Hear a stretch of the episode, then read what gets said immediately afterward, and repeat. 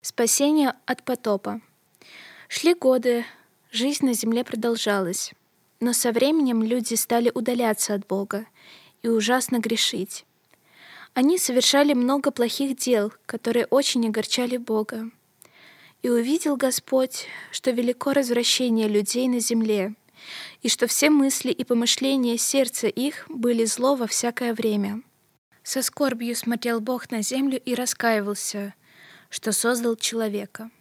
Только одного из людей увидел Бог праведным и непорочным.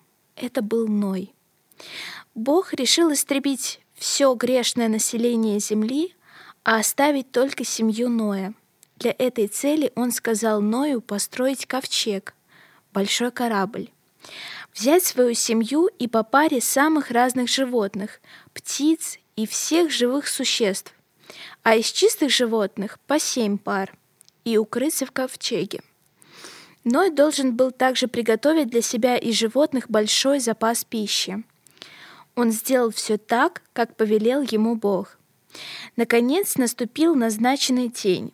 Ной вошел в ковчег со своей женой, тремя сыновьями и их женами. Также парами вошли в ковчег животные и птицы – Тогда раскрылись все источники вод на небе и под землей. Сильный дождь длился сорок дней и сорок ночей. Вода быстро наполнила землю. Вскоре она подняла ковчег, и он поплыл над землей. Воды становилось все больше и больше, она покрыла самые высокие горы, и все живое на земле погибло. Вода поднималась еще 150 дней. Наконец Бог навел на землю ветер, дождь прекратился, и закрылись источники бездны. Но ковчег еще долго плавал по водному пространству. Постепенно вода начала убывать, и показались вершины гор. Ковчег остановился на Араратских горах. Прошло еще сорок дней. Чтобы узнать, сошла ли вода с поверхности земли, Ной выпускал ворона, а потом голубя. Но птицы возвращались обратно, потому что не находили себе места. Однажды голубь не вернулся, и Ной понял, что показалась суша. Наконец земля обсохла. Ной вышел из ковчега и вывел всех животных. Чтобы отблагодарить Бога за спасение, он устроил жертвенник и принес на нем жертву.